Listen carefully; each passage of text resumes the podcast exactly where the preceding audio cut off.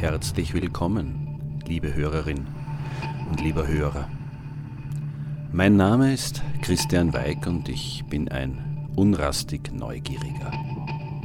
Das ist etwas, das ich in vielen Bereichen meines Daseins ausleben darf.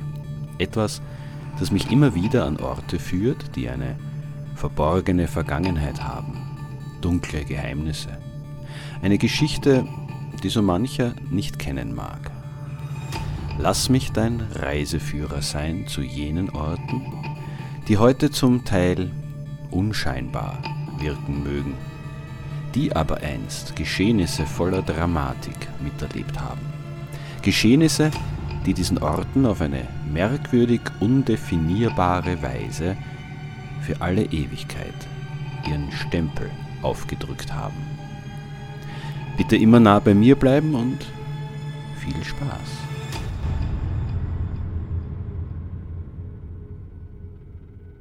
Es ist ein wunderschöner Sommersonntag und mein Jüngster und ich frönen gerade einem unserer Hobbys, dem Klettersteig gehen. Diesmal sind wir im Kletterpark Spielmeuer in der Nähe von Mariazell. Unser Auto parkt im kleinen Ort Wegscheid. Von dort sind wir etwa eine halbe Stunde durch den Wald zur majestätisch aufragenden Felswand gewandert, in der sich insgesamt drei Klettersteigrouten befinden. Eine davon, Tristans Kirchbogensteig, wollen wir an diesem Tag begehen. Eine ausgesetzte, das heißt sehr luftige und dadurch landschaftlich besonders reizvolle Kletterei. Manchmal werden diese Steige sogar als die schönsten der gesamten Steiermark bezeichnet. Doch so etwas ist natürlich immer Geschmackssache.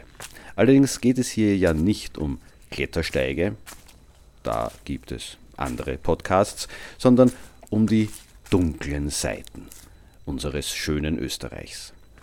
Also zurück zum Thema. Beim Abstieg nämlich kommen wir an der sogenannten Teufelsbrücke vorbei. Und wie sich alle geübten Hörerinnen und Hörer vorstellen können, ist es jener Name, der meine Aufmerksamkeit erregt. Woher kommt er? Was hat der Höllenfürst hier in dieser idyllischen Ecke zu suchen? Noch dazu so nah am weithin bekannten Wallfahrtsort Mariazell. Nun, die Sage berichtet darüber Folgendes. Vor langer Zeit erschien der Teufel jedes Jahr zur Sonnenwende am schmalen Felsgrat oberhalb von Wegscheid.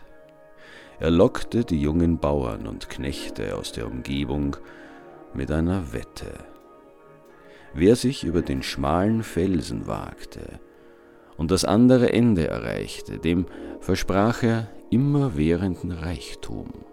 Wer jedoch in die Tiefe stürzte, der fiel direkt in die Hölle und musste dem Teufel auf ewig dienen.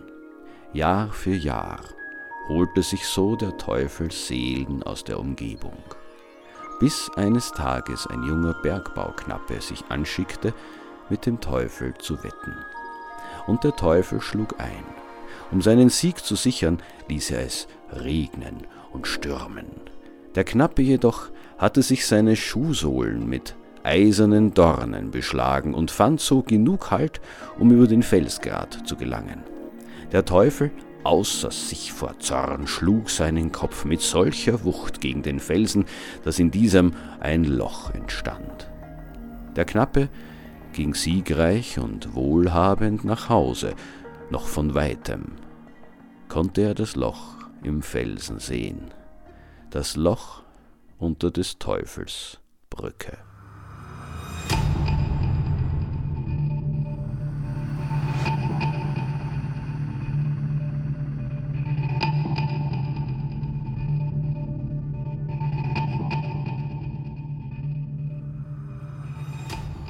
Das klingt alles nach einem naiven Märchen.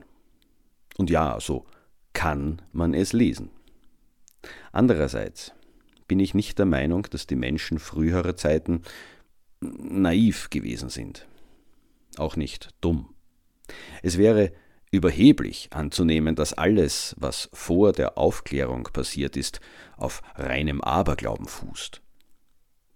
Wer sich ein wenig mit Volkskunde beschäftigt, der erkennt recht bald, dass die meisten Sagen Erinnerungen bergen, Hinweise auf ehemalige Lebensweisen und Traditionen. Verpackt sind diese in vordergründig märchenhafte Handlungen.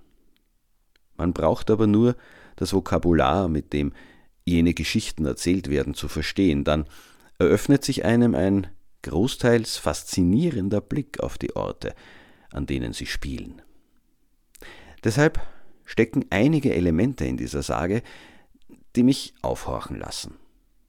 Einerseits die Sonnenwende, andererseits die angebliche Wette und letzten Endes die Lehre, die offenbar aus der Handlung gezogen werden soll. Ohne mich auf konkrete historische oder archäologische Befunde stützen zu können, lehne ich mich mit meiner Interpretation der Sage von der Teufelsbrücke hiermit zwar weit aus dem argumentativen Fenster, glaube aber fest, dass ich damit nicht so weit von der Wahrheit entfernt liege. Warum ich das denke, erläutere ich später noch an einer anderen Teufelssage, also bitte um ein bisschen Geduld. Was also, glaube ich, aus der Geschichte von der Teufelsbrücke lesen zu können? Die Sonnenwende deutet meines Erachtens darauf hin, dass in der Sage die Erinnerung an eine vorchristliche Kulthandlung steckt. Da so selbstverständlich von der Sonnenwende gesprochen wird und der Teufel es regnen und nicht schneien lässt, kann man davon ausgehen, dass es sich um die Sommer-Sonnenwende handelt. Immerhin ist zur Entstehung der Sage die Wintersonnenwende auch bereits vom Weihnachtsfest überlagert. Nachgewiesen ist, dass Sonnenwendfeste in den germanischen, slawischen und keltischen Religionen einen prominenten Platz hatten. In bäuerlichen Gesellschaften, die den Wechsel der Jahreszeiten verlässlich bestimmen können mussten, ja auch kein Wunder, dass die jungen Bauern und Knechte der Umgebung angehalten werden, über den schmalen Felsgrat zu gehen, was ihnen immerwährenden Reichtum oder ewige Verdammnis einbringt, lässt mich an einen Initiationsritus denken. Durchaus gefährliche Riten zur Aufnahme in den Kreis der Erwachsenen gab und gibt es bis heute. Und das weltweit. Sogar gut dokumentiert. Insofern wäre ein solcher Brauch schon vorstellbar. Auch die Moral von der Geschichte wirkt für mich wie ein Hinweis darauf, dass hier gezeigt werden soll, dass bisherige Glaubensvorstellungen ab sofort überholt sind. Die clevere Erfindung des Knappen steht möglicherweise für die geistige Überlegenheit der Jungen, die die alten Riten damit ad absurdum führen. Die Menschen brechen in eine neue Zeit auf, in der der alte Dämon, der so waghalsige Aktionen von ihnen verlangt, schlicht und einfach nicht mehr gebraucht wird und dem nichts anderes übrig bleibt, als hilflos wütend seinen Kopf gegen den Felsen zu donnern. Wie gesagt, ich bin der Meinung, dass ein Großteil der Teufelssagen vorchristliche Religionen zum Thema hat. Und diese für die Menschen als falsch, als gefährlich, als verwerflich darstellen soll. Kurz, diese Geschichten hatten meines Erachtens nach ursprünglich die Funktion, den alten Glauben und seine Kultplätze im wahrsten Sinne des Wortes zu verteufeln.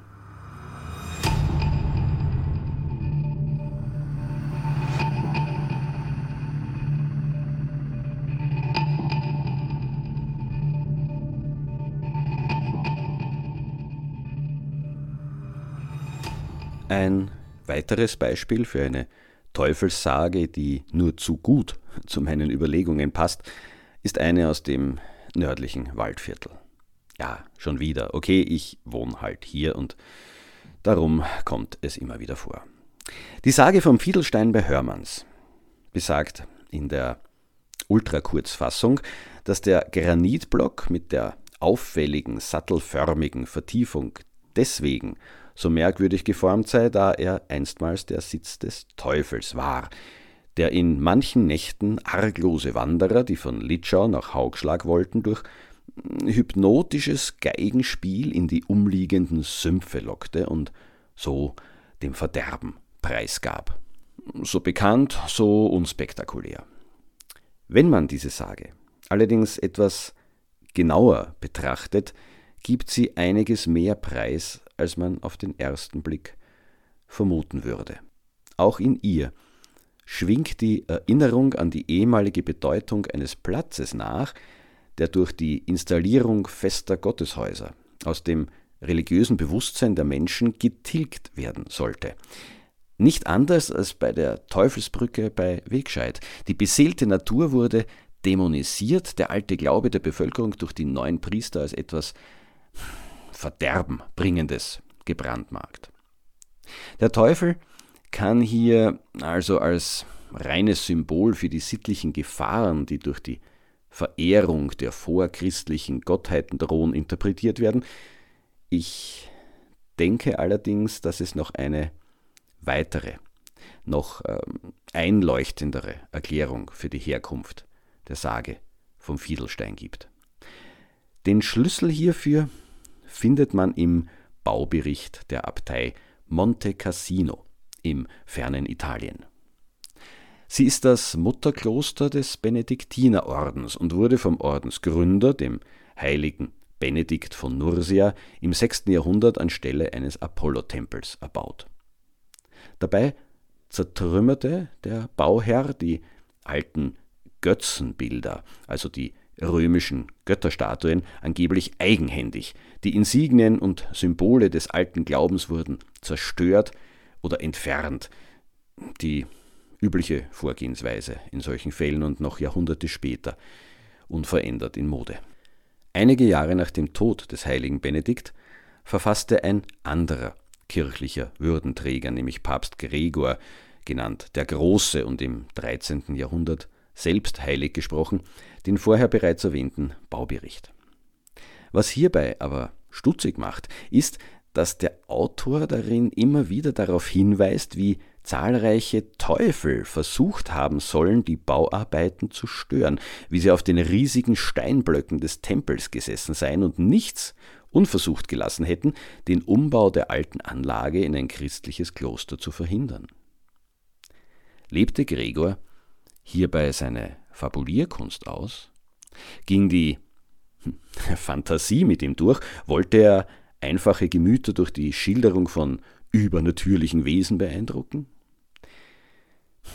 Ich denke nicht. Wer die Biografie dieses Mannes näher betrachtet, weiß, dass er alles andere als ein Mystiker war. Bereits Gregors Vater war hoher Beamter der Stadt Rom und auch der Sohn folgte anfangs der Familientradition und ging nach einer rhetorischen und juristischen Ausbildung zunächst einer durchaus weltlichen Politikerkarriere nach, die ihn bis in die höchsten Ämter führte. Erst später wechselte er den Dienstgeber und startete in der Kirche noch einmal voll durch, eben wiederum bis ganz nach oben.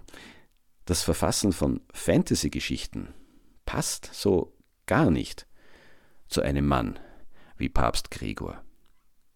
Ich bin überzeugt, dass äh, mit den Teufeln keine übernatürlichen Dämonengestalten gemeint waren.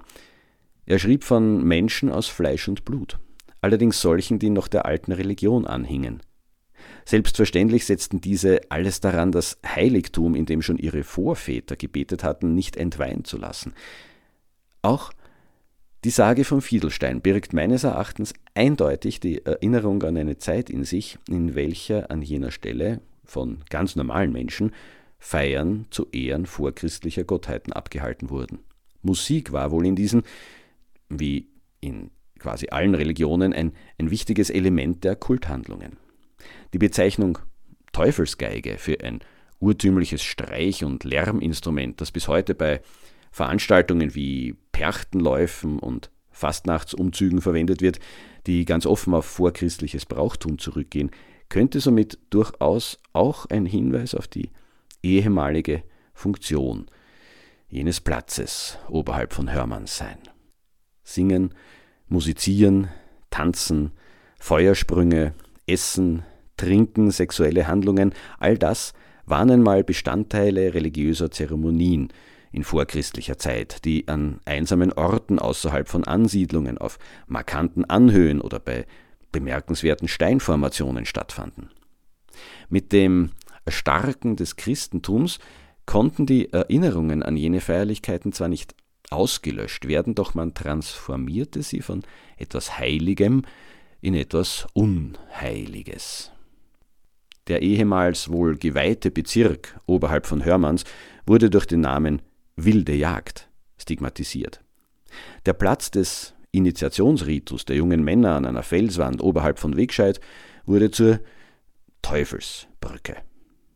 Gottesdienste wurden zu Götzendiensten. Priesterinnen zu Hexen. Gläubige zu Teufeln.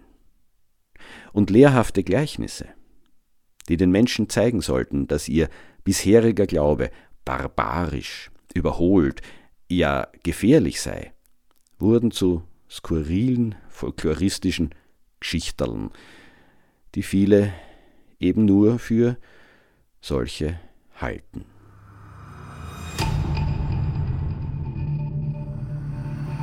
So, liebe Hörerin oder lieber Hörer, ich hoffe, du hast etwas Neues erfahren und vielleicht sogar Lust darauf bekommen, den Schauplatz der heutigen Podcast-Folge zu besuchen. Falls du mehr Informationen brauchst, findest du in den Show Notes weiterführende Links und hm, last but not least meine E-Mail-Adresse. Ich freue mich nämlich immer über Kritik, Anregungen und Hinweise. Und gerne darf dieser Podcast auch weiterempfohlen werden. Ich denke, es gibt viele neugierige Menschen da draußen, die sich auch an die dunkleren Orte unseres schönen Österreichs wagen. Ich empfehle mich.